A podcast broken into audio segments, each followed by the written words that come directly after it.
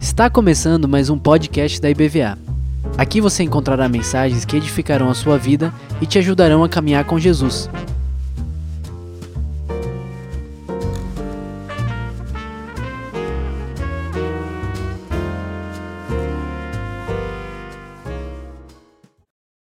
Graça e paz, queridos. Foi um período bom de férias, é bom estar de volta ao Brasil e bom ver essa igreja tão linda. Eu quero realmente me concentrar na mensagem, aquilo que Deus colocou no meu coração. Nós tivemos um tempo bom com a família, nosso, nosso filho lá na, na Alemanha, e aqui está quente. Sabe que Deus fala muito com a gente quando a gente está de férias, né? Se você está buscando a Deus, se você está com o coração voltado para Ele. Eu terminei o ano pensando numa palavra, numa revelação que um irmão teve. Uma palavra que eu quero ensinar para vocês. Ó, ela se chama paracupto. Paracupto. Repita comigo. Paracupto. Esse irmão teve uma revelação. Ele estava orando por alguém e essa palavra ficou repetindo, paracupto, paracupto. E ele foi descobrir que essa palavra é uma palavra em grego. Ele ficou bem impressionado, e a palavra significa inclinar-se para perto, abaixar-se para observar de perto, atentamente. Eu terminei o ano e nessas férias agora eu fiz muitas caminhadas pensando nisso. Um olhar atento, mais próximo, uma visão mais profunda. Eu não sei qual é a palavra que você entrou esse ano. Alguém já definiu uma palavra que você quer que marque esse ano na sua vida? Alguém já fez essa escolha de uma palavra? Rapaz, muito pouca gente. Misericórdia eu fiz uma escolha de uma palavra que Deus colocou no meu coração: avançar. Avançar é. Eu estou com essa palavra no meu coração. Eu quero olhar para frente. Mas eu quero olhar com esse olhar para culto. Para culto. Antes de eu ler o texto e começar a pregar, quero orar pela sua vida. Ah, já, já fiz, mas feche os seus olhos. Vamos orar mais uma vez. Pai, a tua palavra é o mais importante que nós temos aqui nessa noite. Nós queremos nos acostumar a parar e ouvir a tua voz através da tua palavra, mas com esse olhar para, para culto, esse olhar atento, esse olhar aguçado, esse olhar mais profundo. Senhor, faz isso nessa noite, fala aos nossos corações através da tua palavra. É o que eu te peço em nome do Senhor Jesus. Amém. Eu vou me concentrar num texto, é bem conhecido, mas Deus falou muito comigo, que é a conversão daquele carcereiro que está em Atos 16. Eu quero que a gente olhe para esse texto com esse olhar, um olhar mais profundo. Mas antes disso, eu quero fazer uma breve introdução, só pensando como que a nossa visão, queridos, vocês já perceberam que a nossa visão, com tanta rapidez de tudo que está acontecendo, essa questão de inteligência artificial é uma coisa assustadora. Você não consegue acompanhar, eu não consigo. Eu estou vendo umas coisas assim que eu digo, meu Deus do céu, se você não acompanha, daqui a pouco você vira um ET. Né? Então, uma coisa rápida. Já tem já podem colocar você falando outras línguas, ou ralando para aprender uma língua, e aparece um programa lá que você fala tudo. Incrível. Isso é, é pouco diante do, do, avanço de tudo. Mas acaba que nós vamos ficando com uma visão cada vez mais curta, uma visão cada vez mais superficial das coisas de Deus. Perceba assim que tudo é muito rápido, o foco é pequeno, é um foco muito pequeno a respeito das coisas de Deus. Aquilo que nos atrai, nós damos mais atenção. Aquilo que nos chama atenção é aquilo que nós gostamos. E as coisas, às vezes, que são importantes, nós passamos muito rápido e muito superficialmente. Mas alguns estão buscando essa visão mais profunda, mais, mais detalhada, mais aguçada para captura. E eu quero que você pense um pouco nisso. Eu, antes de eu entrar em Atos 16, eu fiquei pensando nesse texto. Lembra daquele cego de Betsaida? Betsaida? Lembra daquele cego? Que Jesus cura ele. Ele, a primeiro toque de Jesus sobre esse, esse cego, eu não vou ler o texto. Ele vê. Diz o texto que ele vê. E Jesus pergunta para ele: O que, que você vê? Eu fiquei viajando nesse texto. Acho que vou ter que ler Marcos 8, vamos? Marcos 8, senão vocês vão ficar viajando no que eu estou falando, né? Marcos 8, se quiserem pode colocar aí na tela para ajudar o pessoal, olha só. Vou ler rapidamente, tá bom? Diz assim: Então chegaram a Betsaida e lhe trouxeram um cego, rogando-lhe que o tocasse. Jesus, tomando o cego pela mão, levou-o para fora da cidade, aplicando-lhe saliva aos olhos e impondo-lhes as mãos, perguntou-lhes: Vês alguma coisa? Este, recobrando a vista, respondeu: Vejo os homens, porque como árvores os vejo andando. Eu fiquei pensando, se tivesse parado aí, eu já estava soltando de alegria. Você está enxergando? Estou. Só que ele explicou o que ele estava enxergando. Ele estava com uma visão distorcida. Sabe o que Deus falou comigo? Que muitas vezes a nossa visão não é só superficial, ela é distorcida da realidade. Nós precisamos dessa visão de paracapto. Nós precisamos dessa visão mais profunda, mais íntima. Eu sinto que Deus quer fazer isso na nossa vida esse ano. E ele continua e diz assim: então, novamente lhe impôs as mãos nos olhos e ele passou a ver claramente. Ficou restabelecido e tudo distinguia de modo perfeito. E eu fiquei pensando assim: se esse moço não tem esse segundo toque, ele não poderia ver Jesus como Jesus verdadeiramente é. Você já recebeu um toque de Jesus na tua vida para você vê-lo como ele é para capto. Você precisa parar e deixar Deus te tocar nessa noite para você ter essa visão clara, aguçada, íntima, de perto, como uma lupa, para você ver quem é verdadeiramente Jesus na tua vida e para que ele veio para esse mundo. Então, Passando adiante agora do, do, dos slides, eu fiquei pensando, tem um outro texto, tem um outro texto, já, já expliquei o que é para, para, para culto.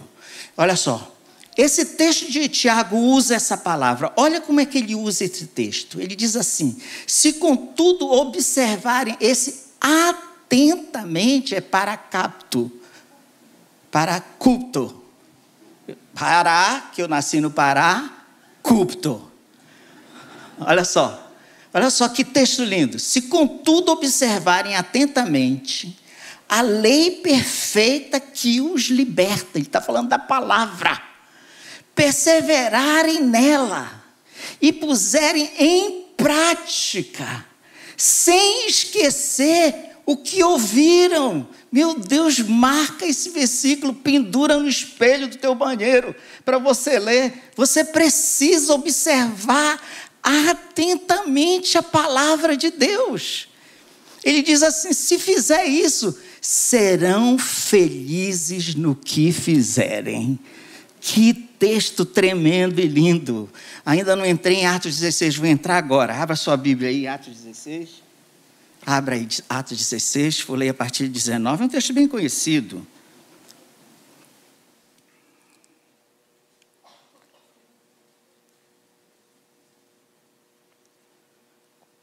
Meu olhar para esse texto é, é um olhar mais profundo, uma visão mais profunda para, para culto.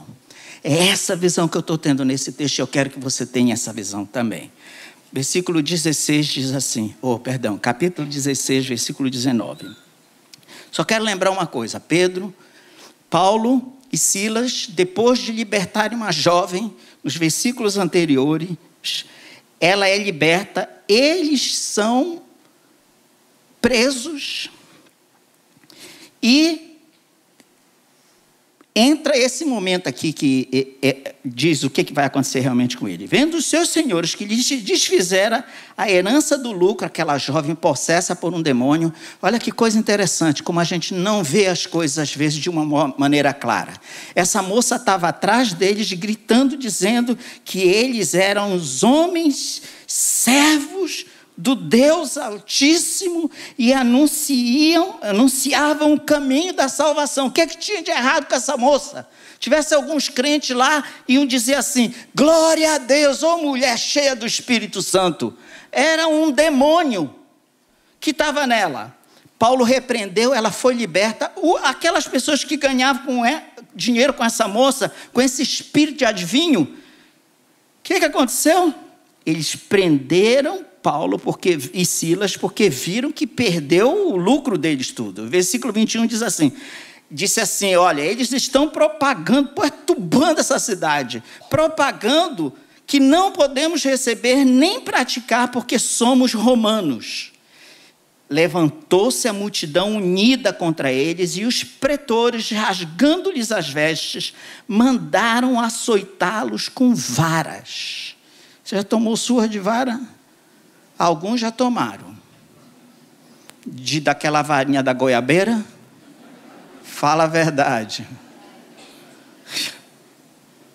Alguns de cabo de vassoura. E depois lhe deram darem muitos açoites, os lançaram no cárcere. Agora eu quero que você se transfira para esse momento. Dois homens de Deus, pregando a palavra, eles já tinham passado por tantos lugares. Esse não foi o primeiro momento que eles foram açoitados, não. Lá em, bem antes, no capítulo 14, Paulo foi apedrejado ao ponto de darem Paulo como morto. Eu fico pensando, o que, que motiva um homem desse a se levantar e continuar pregando o Evangelho? Sinceramente, me diga aí. Eu estou procurando essa verdade na minha vida e que você procure na sua. Depois de serem açoitados, eles lançaram no cárcere. Se cárcere hoje já é essa miséria que a gente conhece, imagina naquela época. E ordenando ao carcereiro que os guardasse com toda a segurança. Este, recebendo tal ordem, levou-os para o cárcere interior e lhes prendeu os pés no tronco. Em outras palavras, esquece qualquer possibilidade de você fugir. Impossível. Por volta da meia-noite, Paulo e Silas oravam e cantavam louvores a Deus. Olha essa surpresa. Como é que um homem desse, depois de apanharem tanto, deviam estar o sangue jorrando pelo corpo, as dores tremendas, eles conseguem abrir os lábios e cantar louvores a Deus. Que Deus é esse que move o coração de uma pessoa num sofrimento tão terrível desse, a exaltar o nome do Senhor, apesar de toda essa dor e de todo esse sofrimento? Que Deus é esse?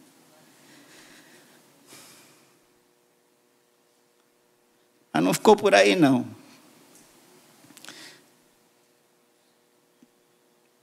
O texto registra que os outros cárceres, os outros que estavam nos cárceres, eles escutavam. Os companheiros de prisão ficaram ouvindo aqueles cânticos. Quem, posso fazer uma pergunta? Eu sou uma pessoa muito curiosa. Não? Quantos de vocês, antes de se converterem, foram de alguma forma tocados por músicas e por orações de pessoas que se aproximaram de vocês? Quantos? Fico com a mão bem erguida que eu quero que você olhe para o lado para ver quanta gente. Meu Deus do céu, tremendo. Então, o que, que aconteceu? O que, que eles estavam cantando? Que orações que eles estavam fazendo? Isso é impressionante. Eu quero que você tenha essa visão, porque tem algo aqui muito tremendo na experiência desses dois homens. Eu quero que você tenha uma visão mais profunda dessa experiência. Pare de passar, inclusive por textos bíblicos, de uma forma superficial. Por volta de meia-noite, depois que eles estavam cantando e orando, de, de repente sobreveio tamanho terremoto que sacudiu os alicerces da prisão. Mas não caiu a prisão na cabeça deles. Deu uma sacudida e quebrou só o que Deus queria. Há muita coisa, mas honestamente, nós temos dois irmãos feridos, provavelmente mal podendo andar.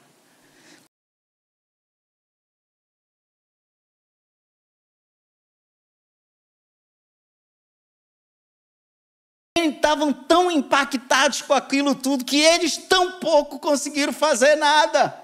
Eles estavam extasiados. O que está acontecendo? Houve um mover de Deus dentro daquela prisão. E nós sabemos que Deus se move dentro das prisões. Carcereiro despertou, era o único que estava dormindo.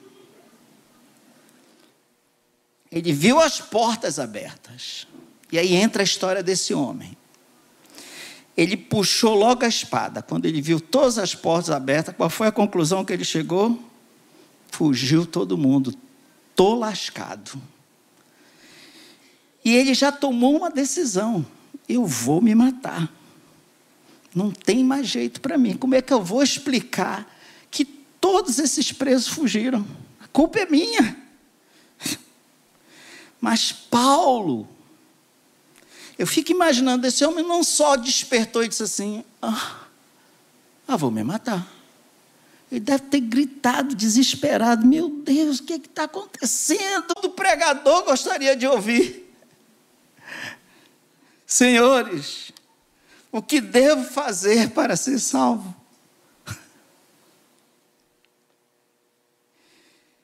E Paulo, cheio do Espírito Santo, disse: crê no Senhor Jesus e serás salvo. Ainda te digo mais: você vai ser salvo.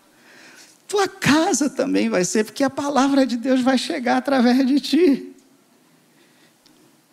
E pregaram a palavra de Deus. Então, levantando-os, levando-os para sua casa, lhe pôs a mesa. E com todos os seus manifestava com alegria por terem crido em Deus. Que coisa tremenda! Eu quero agora abordar só três pontos a respeito desse olhar mais profundo. Pode voltar para os slides, por gentileza. Primeira coisa que nós precisamos de uma visão, perdão. Nós precisamos. Ok, Carlos Henrique. Dá um desconto, viu, gente? Que eu estou voltando de férias. Uma visão mais profunda de lutas, sofrimento e tribulações. Olha, gente, sinceramente, eu sinto que nós estamos assim, deixando de desfrutar muita coisa com Deus, no meio das lutas que nós temos enfrentado. A gente fala de Jó, a gente fala de, de José na prisão, a gente fala de tanta coisa, mas na prática, quando nós estamos no meio das lutas, do sofrimento, das perseguições, das tribulações, nós não temos essa visão profunda, não. Nós estamos tendo uma visão muito superficial das coisas. E nós precisamos olhar e pensar o que Deus está fazendo no meio das minhas provações. Todos nós estamos vivendo tempo da nossa vida Talvez ninguém saiba o momento que você está vivendo, mas Deus sabe exatamente. Deus sabia o que, que Paulo e Silas, aliás, Deus mostrou para Paulo que ele ia sofrer muito. Deixa eu te falar uma coisa. Deus bem poderia não ter deixado Paulo e Silas serem presos, né? A gente não pensa assim? A gente pensa assim. Se Jesus estivesse aqui, seria diferente, disse Marta e Maria com relação a Lázaro, seu irmão morto. Ah, Senhor, se tu estivesses aqui, deixa eu te falar uma coisa. O Senhor está aqui. Senhor está no meio da tua luta, da tua dor, do teu sofrimento, com açoite ou sem açoite. Nós não chegamos ainda a esse ponto de sofrimento, não, de sermos açoitados. Nós não sabemos o que é isso, não. Nenhuma história de vida pode ser contada sem tribulação. Essa visão nós temos que aprender. Então, quando a gente começa a passar pelas provações e se afasta de Deus, isso significa que você não entendeu nada. Porque enquanto estivermos nessa vida, Jesus disse que teríamos aflições, então se prepare para encarar as aflições. Você não pode fugir das aflições. Você tem que passar por elas e passar olhando para o alto, para Jesus, que é o autor e consumador da nossa fé. Ele não muda. Sabe o que é o bom disso tudo? Jesus não muda. Ele é o mesmo ontem, hoje será para sempre o mesmo. A provação é que o meu olhar se aguça. E eu começo a enxergar coisa que eu não estava enxergando. Você já viu pessoas, irmãos, quando estão no hospital? Irmãos, não, qualquer pessoa. Você já foi visitar pessoas enfermas?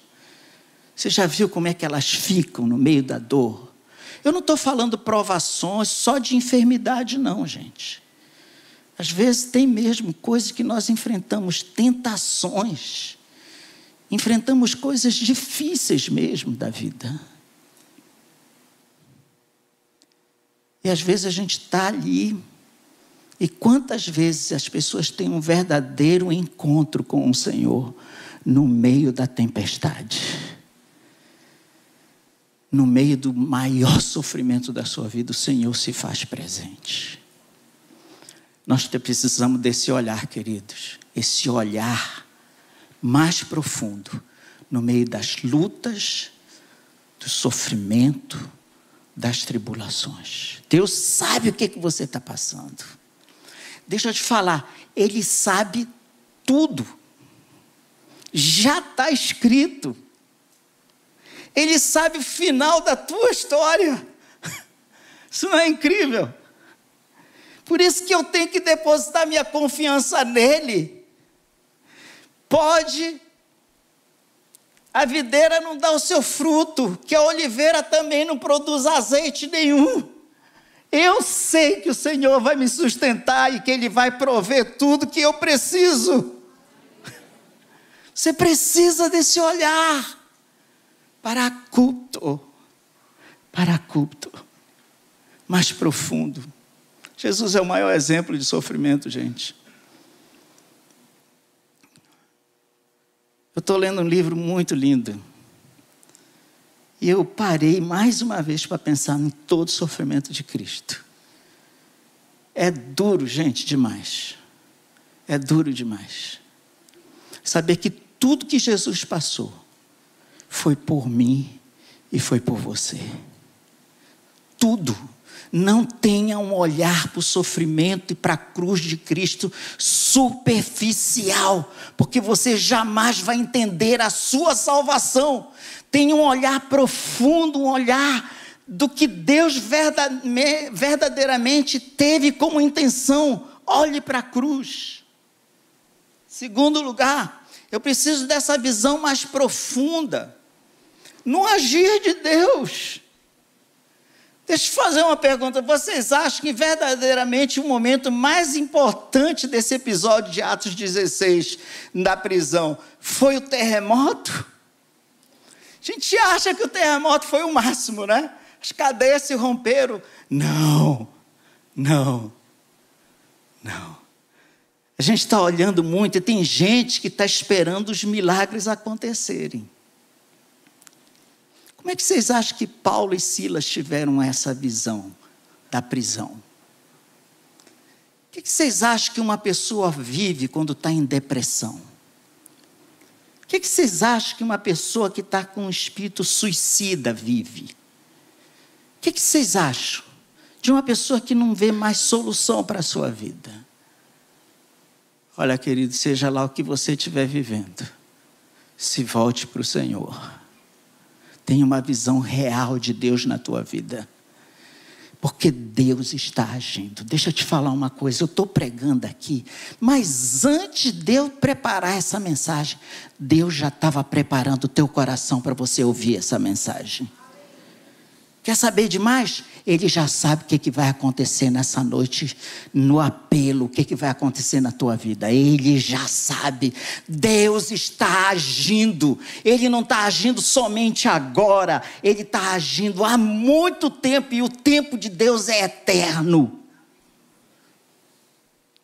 Eu vou avançar com essa visão de que Deus está agindo. Eu quero ver mais o agir de Deus. Eu estava aqui sexta-feira ouvindo testemunho da galera da conexão. Milagres e milagres e milagres.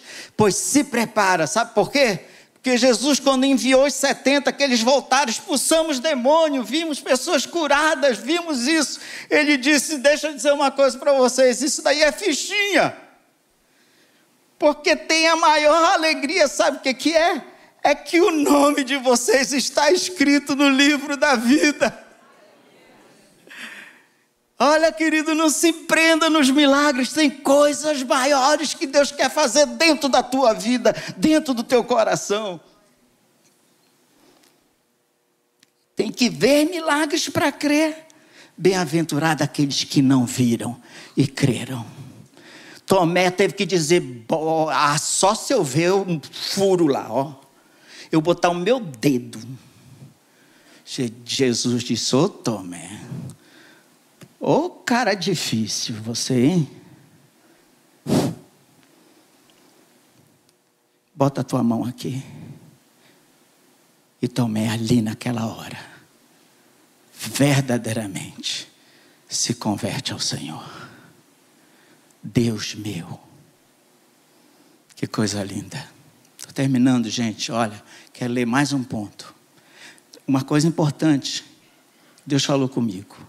Não fique só no ouvir. Porque ouvir não vai mudar a tua vida.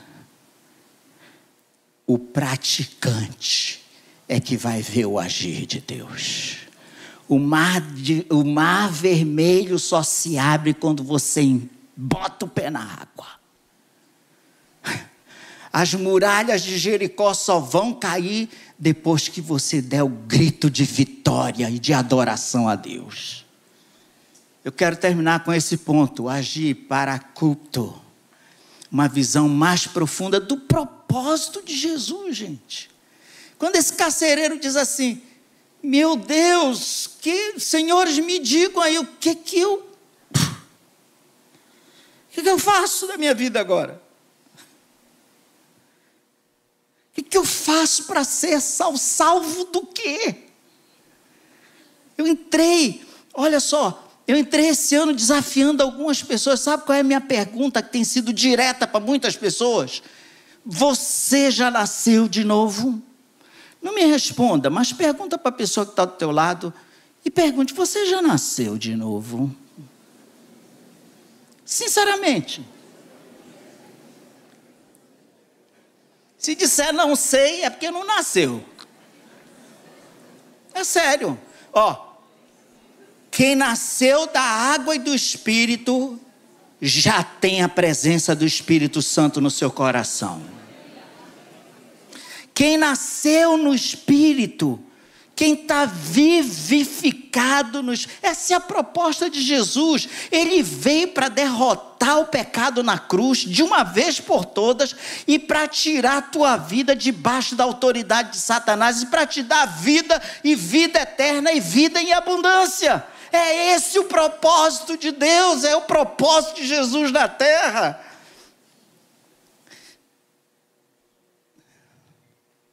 Eu louvo a Deus pela vida dessa igreja que está saindo fazendo missões, gente. Que a igreja que não faz missões é uma igreja paralisada e fora do propósito de Deus. Essa igreja está viva, Mas quero, que te, quero te dizer mais: Deus quer usar mais ainda a tua vida. Se prepara, porque esse ano Deus vai fazer coisas tremendas através da tua vida. Se você tiver um olhar atento e mais profundo para o propósito de Jesus aqui na terra. Para de viver para você. Começa a colocar o teu olhar e ver Jesus. Ele não veio para julgar ninguém, não, ele veio para salvar. Eu estou orando para Jesus salvar gente que eu conheço, gente da minha família, que talvez esteja até ouvindo essa mensagem. Eu quero que Jesus salve a minha família. Sabe por quê, queridos? Vai para o enterro e você vai ver a tristeza de uma pessoa se despedindo de outra sem esperança. Para onde que aquela pessoa foi? É muito triste, gente. O Espírito Santo está abrindo os olhos. O Espírito Santo está trabalhando. Esse carcereiro teve uma experiência incrível. Eu já estou vendo esse carcereiro contando para todo mundo, porque olha, eles voltaram para a prisão. No dia seguinte, veio uma carta para eles serem liberados. Paulo disse: Não vou sair daqui, não. Vocês me açoitaram, aprontaram comigo, eu sou cidadão romano, agora vocês é que estão fritos. Mas ele voltou para a prisão, isso é coisa do céu mesmo, né? O cara é solto, aí volta para a prisão, está lá preso no tronco de novo. Só que tem uma diferença: esse carcereiro estava lá, aleluia. Oh, glória a Deus por esses homens terem sido presos. A coisa mais importante, o olhar mais profundo para essa prisão, é que esse carcereiro foi salvo, ele e a sua casa. Que coisa linda! Que coisa maravilhosa! Deus quer que você tenha um olhar para culto mais profundo, mais íntimo, mais próximo daquilo que Ele quer fazer no do agir dele na tua vida, o propósito dele na tua vida. Oh meu Deus, feche seus olhos, eu quero orar por você. Eu quero que o Espírito de Deus mexa a tua alma, teu espírito, tua vontade. Compromete a tua vontade nesse ano. Diz, Senhor, eu quero. Eu quero um olhar mais profundo para a tua palavra, para o teu agir, para o teu Espírito Santo, para o teu poder. Eu quero um olhar mais profundo para a necessidade do meu próximo, do meu irmão, da minha irmã.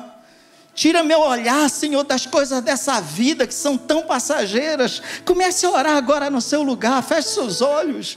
Diga, Senhor, tira o foco de mim mesmo. Eu quero olhar para Ti. Quero olhar para o Teu agir. Comece a falar com Deus agora.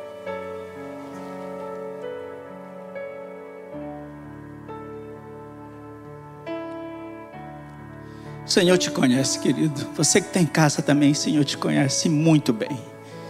Pare onde você estiver no seu trabalho, pare um momento. Pare para uma visão mais profunda do que Deus quer fazer, inclusive na tua vida. Para de viver no superficial. Quero fazer o primeiro apelo assim, de olhos fechados. Podem ficar sentados mesmo. Quem que nessa noite está dizendo chega? Eu não quero mais andar nessa vida do meu jeito e, e fazendo o que eu quero. Eu quero essa vida perto de Jesus. A partir de hoje eu me entrego ao Senhor. Eu quero andar com Ele. Quem está fazendo essa entrega a Jesus nessa noite, levante a sua mão em nome de Jesus, que eu quero orar pela tua vida. Deus te abençoe, querido, no nome de Jesus. Quem mais está fazendo essa entrega? Deus te abençoe, querida. Quem mais? Pode, não tenha medo de levantar sua mão, não. Deus te abençoe, querido. Quem mais está fazendo essa entrega aqui? Deus te abençoe, querido, em nome de Jesus. Quem mais está fazendo? Nós vamos ficar de pé. Essas pessoas estão levantando as mãos, estão dizendo: Eu quero fazer essa entrega, eu quero andar perto, eu quero ter esse olhar para Jesus. Vamos ficar de pé agora? Eu quero convidar para você vir aqui à frente para nós orarmos por você. Pode sair do seu lugar. Você que se levantou sua mão, não tenha vergonha, não. Eu fiz isso um dia. Pode vir, querida, que Deus te abençoe. Você está confirmando essa decisão, Deus te abençoe. Vamos ficar de pé agora? Essas pessoas que levantaram a mão, podem vir aqui à frente. Ajuda essas pessoas que levantaram a mão. Pode vir. Você se entregou? Venha, querido. Não tenha vergonha. Pode vir. Venha que a gente vai te abraçar aqui. Deus te abençoe, querida. Deus te abençoe. Cadê? Quem mais? Lá de cima. Quem que vai ajudar? Quem é que está aí, ó? Quem é que está dizendo assim, Senhor, Deus falou comigo, eu quero esse ano. Deus te abençoe, querido. Quem é que vai abraçar esse moço? Deus te abençoe, querido. Quem mais está fazendo essa decisão? Quem mais levantou a mão aqui? Venha, querido. Já fez entrega? Já? Amém. Glória a Deus. Quem mais? Venha, querido. Deus te abençoe. Louvado seja Deus. Deus te abençoe, querido. Deus te abençoe. Aleluia. Quem mais está fazendo essa entrega? Quem mais? Em oração, gente, esse é o momento mais importante. Senhores, que farei? O que é que eu faço para ser salvo? Crê no Senhor Jesus e serás salvo. Hoje é noite de salvação. Mas eu estou com o propósito de orar por gente que quer esse olhar mais profundo nas coisas de Deus. Venha para cá para frente você quer. Eu quero, pastor. Eu sinto que Deus falou comigo algo diferente nessa noite. Venha para cá que eu quero orar por você enquanto nós cantamos. Pode vir rapidamente. Eu quero orar por ti. Se você quiser ter um olhar mais profundo, estar tá mais perto do Senhor para culto, venha para cá que eu quero orar por ti enquanto nós cantamos.